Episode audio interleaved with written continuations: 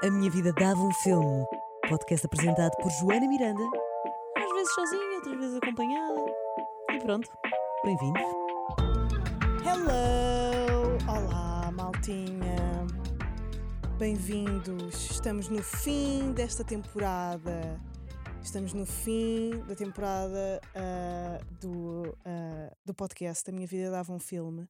Uh, para vocês verem o, o, o, todos os episódios deste podcast em vídeo e versão alargada, sem cortes, uh, basta irem a www.patreon.com barra e podem ver não só os episódios uh, do podcast de, deste último ano, como dos anos todos passados, os anos todos, quer dizer, desde que começámos a fazer vídeo.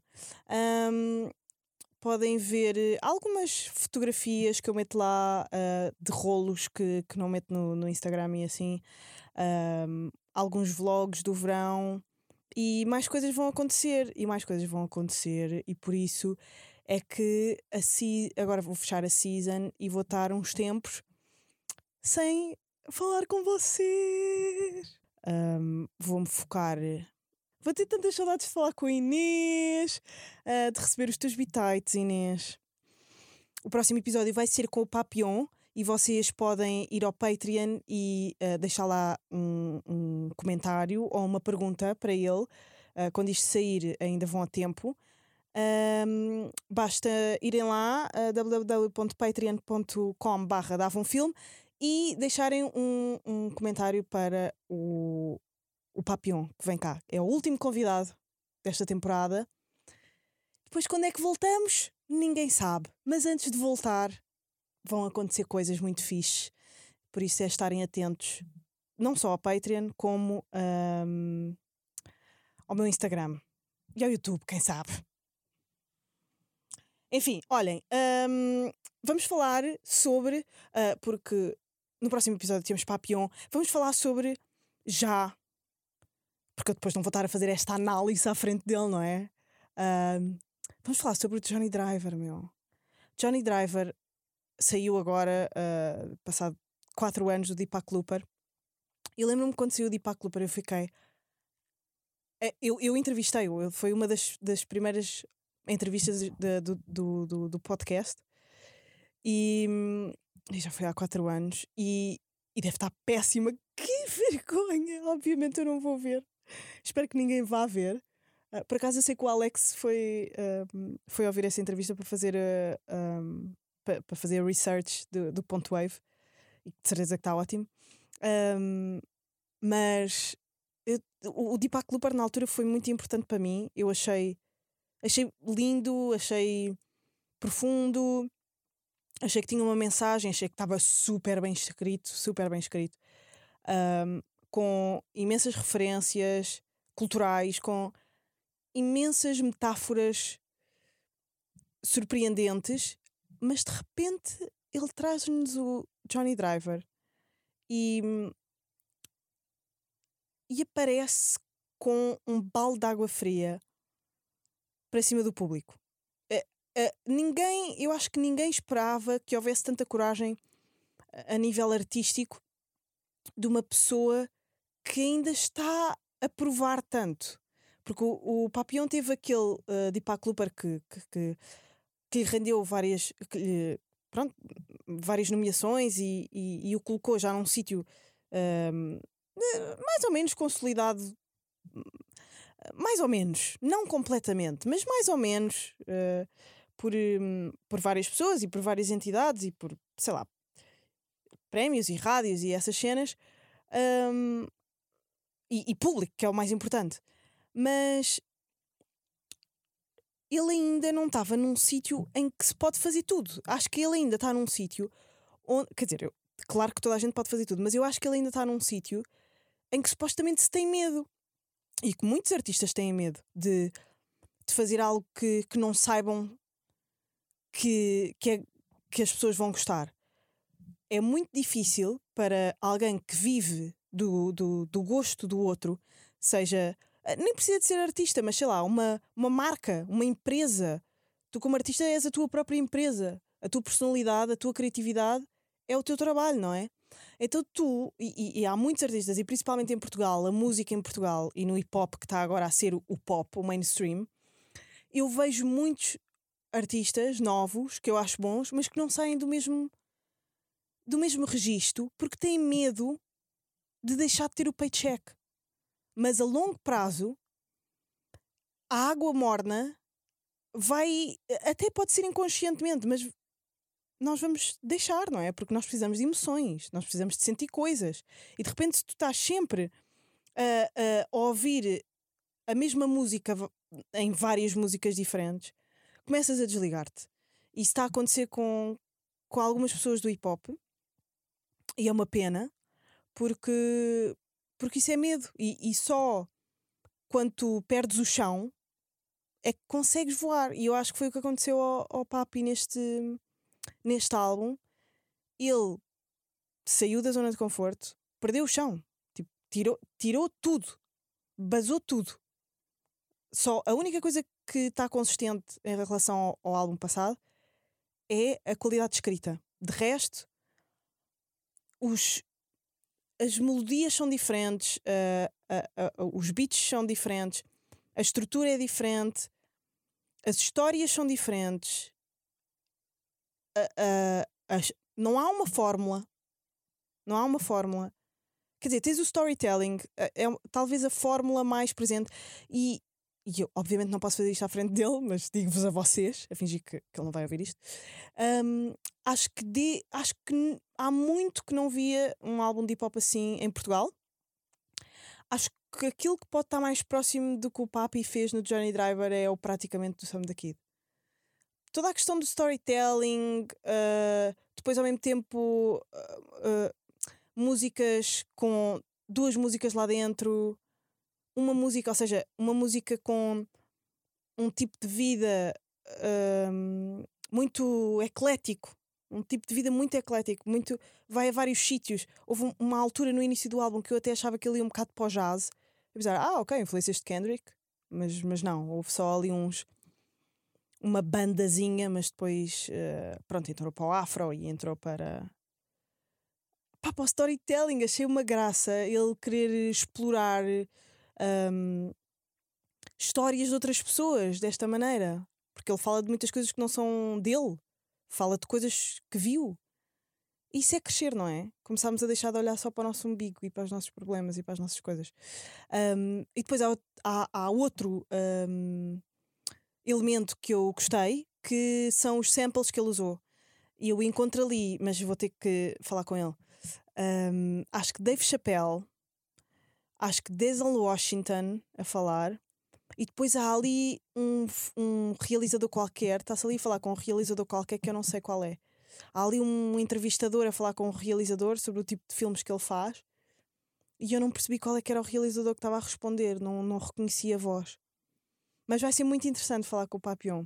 E ele é uma inspiração para qualquer pessoa que trabalhe para um público.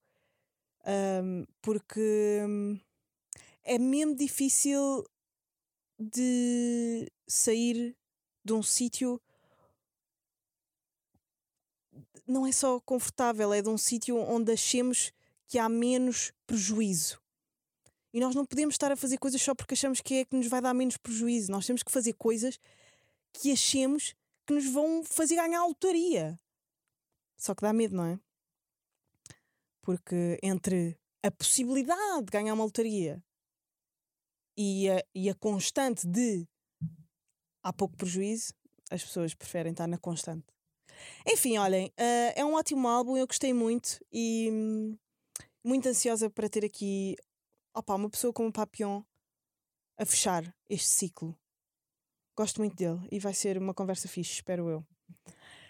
Um, para esta semana eu tive a ver, vi três coisas, vi três filmes que eu quero falar aqui.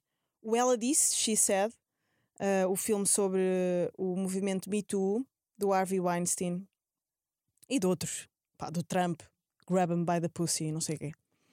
Um, o filme, o, o, o filme, eu gostei mais, eh, pá, dizer isto é tão estúpido eu estar a analisar este filme como achei que tinha pouca ação. Pá, literalmente isto foi das coisas mais escandalosas que aconteceram nos Estados Unidos nos últimos tempos. Mas, mas achei o filme aborrecidinho. Achei aborrecidinho por ser demasiado hum, documental. Eu estava à espera de alguns reenactments daquilo que, que o Einstein fez, que o Trump fez. Um, existem os próprios voices, algumas das atrizes reais que foram, um, foram parte deste caso estavam no próprio filme, porque lá está, são atrizes. Um, mas, mas achei que eu também já conhecia já conhecia o caso. Uh, e pronto, aquilo segue as duas jornalistas do, do New York Times que lançaram uh, todo o artigo de investigação que provava que o Einstein teve mais, pá, dezenas de, de, casos de assédio e alguns mesmo muito graves uh, que chegaram a ser mesmo violação. Um, isto vai um bocadinho de encontro àquela, àquela série do, do Army Hammer da HBO que é opa, ser um, uma pessoa, um homem com poder, com dinheiro, com influência, é, é um. Sei lá, é, é, é ter um, uma capa impermeável de contra lei, contra moral, contra ética. E se tu não fores uma pessoa com uma espinha dorsal, pá, destróis a vida de quem te apetecer. E é mesmo bizarro aquele homem e os voices que nós ouvíamos ali, que, que ficavam gravados. Houve uma, uma atriz russa ou ucraniana, já não me lembro, que, que gravou ele a dizer: Por favor, por favor, entra, entra só dentro do quarto hotel. Eu juro-te que eu não faço nada. Só tens que te sentar, mas é que vais-me envergonhar mesmo se as pessoas deste hotel virem que tu não estás a entrar comigo no quarto. Por favor, entra só. Eu juro que eu não te faço nada. Por favor, se não quiseres fazer nada, não faz, não faz uma pressão e ela, mas, mas eu não quero mesmo, tu já ontem uh, me tocaste em sítios que eu não quero e ele, por favor, mas entra só, por favor, a sério, vais-me deixar mesmo envergonhada. Uh, que nojo! Ah, que nojo! E eu estava a ver aquilo, obviamente super angustiada, já conhecia a história, mas ver, ouvir aquilo tudo outra vez um, e a pensar: será que algum dia vai chegar o nosso momento? Em Portugal. Sei lá, nós já tivemos algumas. Um, já tivemos algum, algumas denúncias de, de, de, de, algumas áreas laborais em que as mulheres se vão queixar e não sei o quê. Normalmente, uh, pronto, nós sabemos como é que são os tribunais em, Portugal. há algumas notícias um bocado. Mas pronto, também existem as boas e essas não são é, é noticiadas. Mas uh, também há, há casos que são vencidos contra uh, os abusadores. Mas quando é que começa o Me Too do entretenimento em Portugal? Pá, estou ansiosa para. Hum... Não estou ansiosa, porque isso quase que parece que fico feliz por. Mas estou. Mas tenho mesmo curiosidade de saber. Eu acho que houve um... uma tentativa de início que foi com a, com a Sofia Arruda, quando disse aquilo na alta definição, mas, mas acabou completa. Já ninguém se lembra disso. Agora, será que era possível haver um, um grupo que se juntasse para acusar das pessoas tipo, que, que toda a gente sabe quem são? Estás a ver? Claro que temos, a Inês está a dizer, temos vários casos. Claro que temos. E toda a gente sabe quem são. Quer dizer, perguntem a um amigo qualquer que pus cabos, perguntem a uma, uma sei lá, alguém que, que, que trabalhe num bar de, de uma empresa. Epá, malta. Um,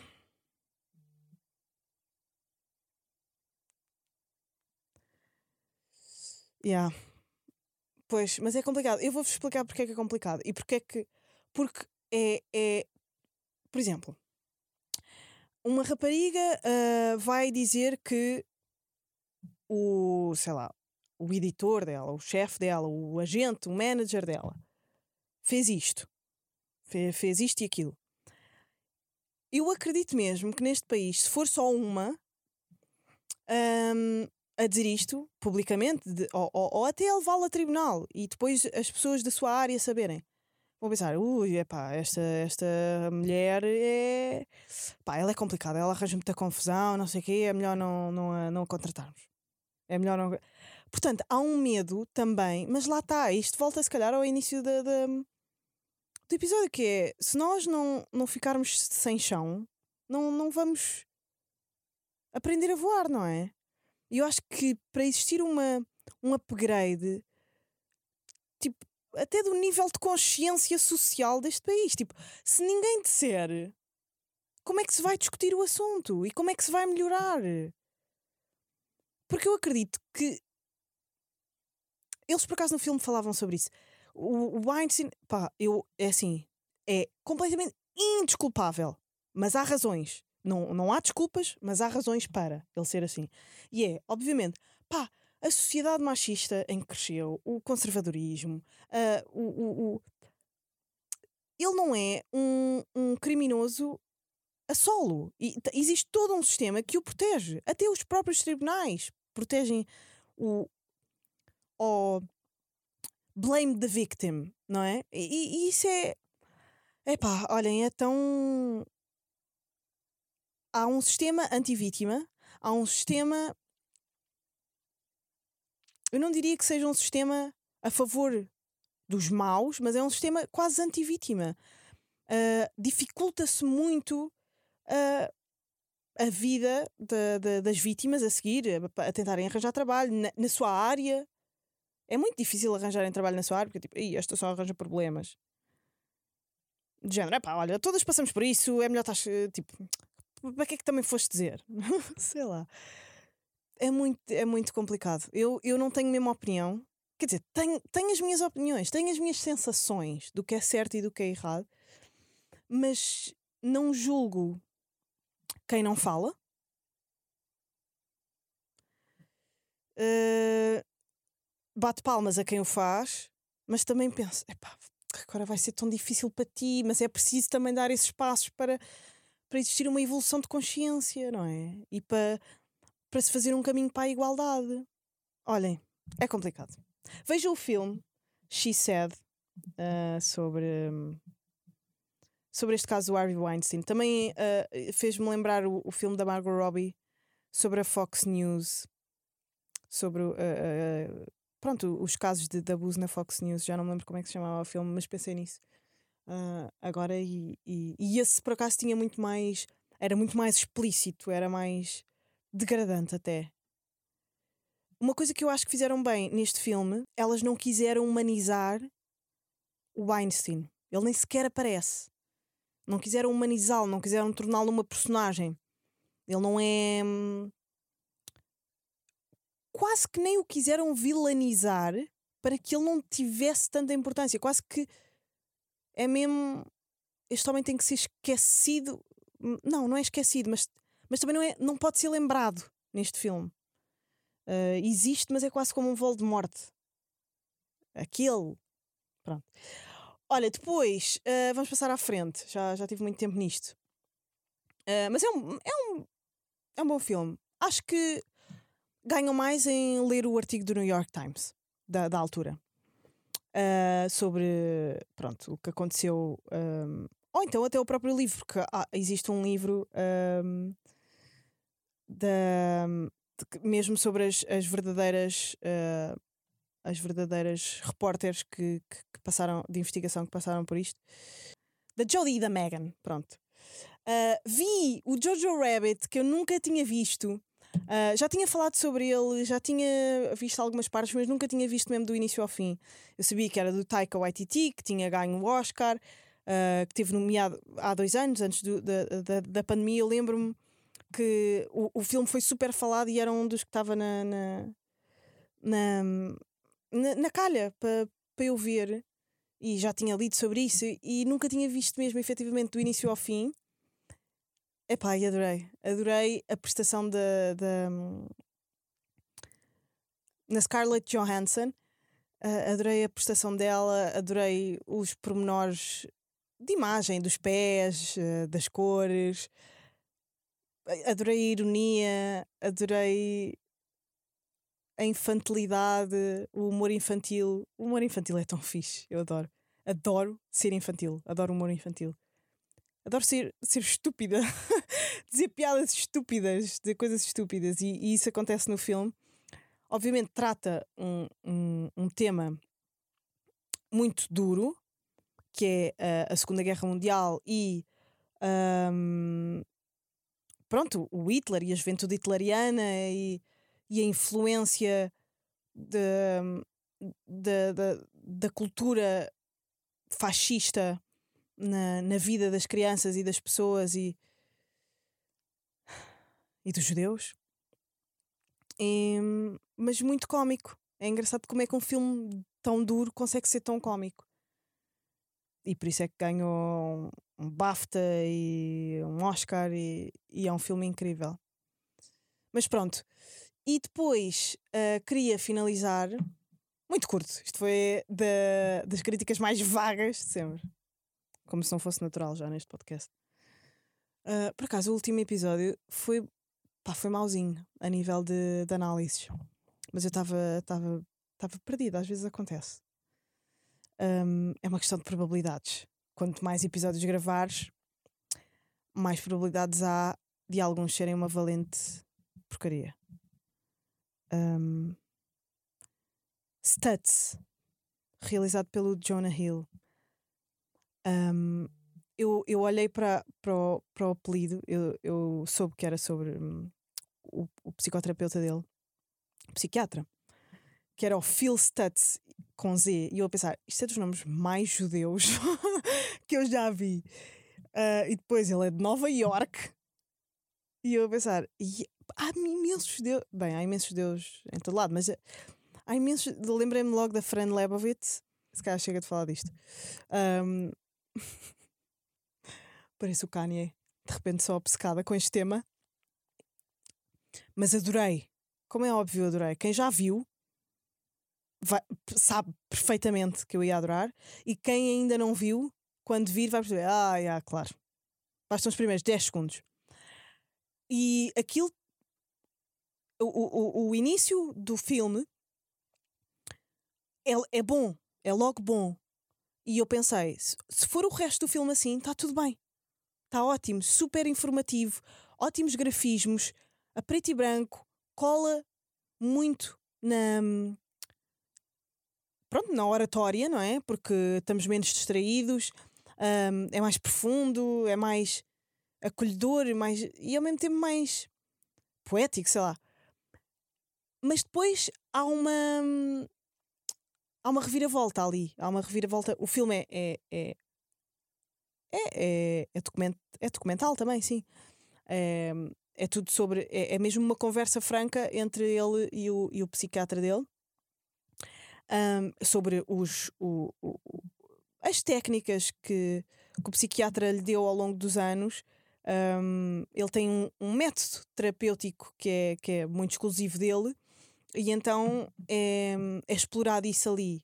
Como é que ele criou esse, esses métodos, uh, qual é o contexto dele, porque é que ele se tornou psiquiatra, um, de que, que, tipo de relação é que ele tem com o Jonah, e é mesmo há, há várias coisas que me cativam imenso ali. É a profundidade do Jonah, que eu sempre vi na, na, nos papéis que ele representava. Depois, a coolness, ele é super cool. Eu sempre falei aqui imenso do Jonah Hill e do Seth Rogen como, para mim, os dois tipos mais pausados de Hollywood. Sempre foram, sempre foram.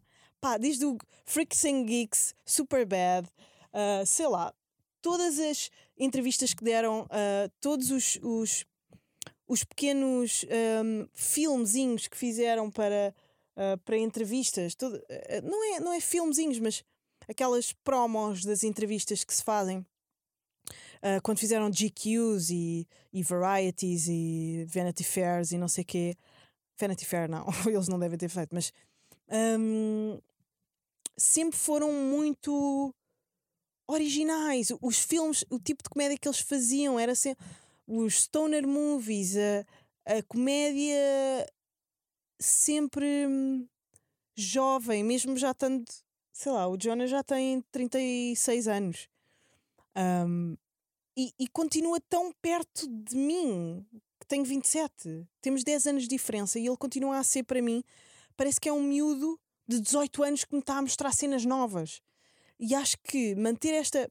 Lá está, porque ele também é infantil. Ele é infantil, mas consegue ser tão interessante ao mesmo tempo. Ele e o Seth Rogen e, e, a, e o James Franco durante algum tempo também teve essa essa entrega. É, era um tipo que também pintava, que, que conseguia fazer papéis de comédia bem, papéis dramáticos e, e escolher bem em que momentos é que aparecia. Pá, o, o, o Jonah Hill é, é, incrível como nós o vimos no Superbad e, e vemos aquele miúdo gordinho. Uh, acho que ele apareceu no Juno. O, Mal, o Michael Cera também era, era um, e ainda é, uma pessoa que sabe escolher muito bem filmes, que tem uma personalidade super diferente, que tem uma comédia. Pronto. Uh, eu não sei se o, se. Eu não sei. Não, Michael Cera. Eu não sei se hum, o Jonah Hill aparece no Juno, mas acho que não. Um, mas pronto, estes filmes, quando nós víamos estes miúdos, nós sabíamos que eles tinham muito, muito talento, mas eu, eu, eu nunca imaginei que o Jonah Hill fosse ser uma dupla do Leonardo DiCaprio no Lobo de Wall Street. Isto é chegar a um nível mesmo de ser dirigido pelo Scorsese quando tinhas tudo para ser um Jack Black. Percebem onde eu quero chegar? Ele tinha tudo para ser um pá, o Kimbé de Hollywood. E não, e é mega cool. E depois fez uma tatuagem sem desprimor ao Kimbé. Mas tinha tudo para entrar numa certa categoria. E não entrou. E isso é mesmo fixe. E de repente está a fazer um filme sobre. Uh, uh, uh, pá, em que entra a mãe em que se expõe imenso e, e consegue ser cool ao mesmo tempo. É, é, é profundo sem ser lame. Porque a profundidade, há muitos de. Ah pá, é tão difícil chegar à profundidade. Eu acho que muitas vezes sou lame. E, e, mas também pela quantidade de vezes que vou lá. Eu acho que um, és menos lame se fores profundo em menos quantidade. Eu acho que a quantidade de vezes que eu sou profunda uh, torna-me. Torna-me podre, pá. Mas, mas, mas pronto, também isto são personalidades. Um, e no caso dele, como é dado assim aos bocadinhos, é mesmo fixe. E, e depois também é apresentada de uma forma fixe. Um, eu, eu gosto, eu gostei muito, gostei muito de, do que ele fez ali, gostei muito da maneira, daquilo que me ensinaram. Está uh, bem articulado, estão bem coladas, está tá bem montado, estão bem coladas as, as peças, as, os momentos de gravação, está um, bem pensado, está um, não só os raciocínios que são, que são dados pelo, pelo psiquiatra são bem, são bem entregues, por isso é que ele é também um, um pronto, um profissional tão conhecido da área dele, mas uh, juntamente a essa boa construção de pensamentos e de soluções está a construção do Jonah uh, na montagem do filme. E uma boa construção, uma boa edição é também uh, parte de uma grande realização, não é só escolher uh, shots, bons shots, bons momentos em que falas, bons momentos em que ri, bom momento em que aparece isto. Não, é, é também a montagem disso. E sem dúvida aquilo está muito bem montado. Portanto, pá. Aí, vejam, vejam por favor o Studs. Uh, acho que é uma excelente maneira de acabar este ano é ver aquele filme. Está na Netflix e, e vai-vos dar muitas ferramentas sobre quem é que vocês são, uh, maneiras de pensar, uh, se vocês se sentirem perdidos. Se vocês se sentirem perdidos, vou-vos só dar esta. Há um, há um. Pronto, ele fala de uma pirâmide com três um, camadas, uh, que é hum, da, da força vital e, e acho que essa para mim é a mais importante, porque nós estamos sempre. Uh, nós estamos sempre perto e não fazemos ideia de poder estar completamente perdidos. Nós podemos estar sempre perto de, de, de ficar perdidos. E, e, a- e as três forças vitais da vida são bem importantes. Ah, e que estão lá e vão ver. Eu gostei muito, muito, muito das ferramentas que ele dá ali.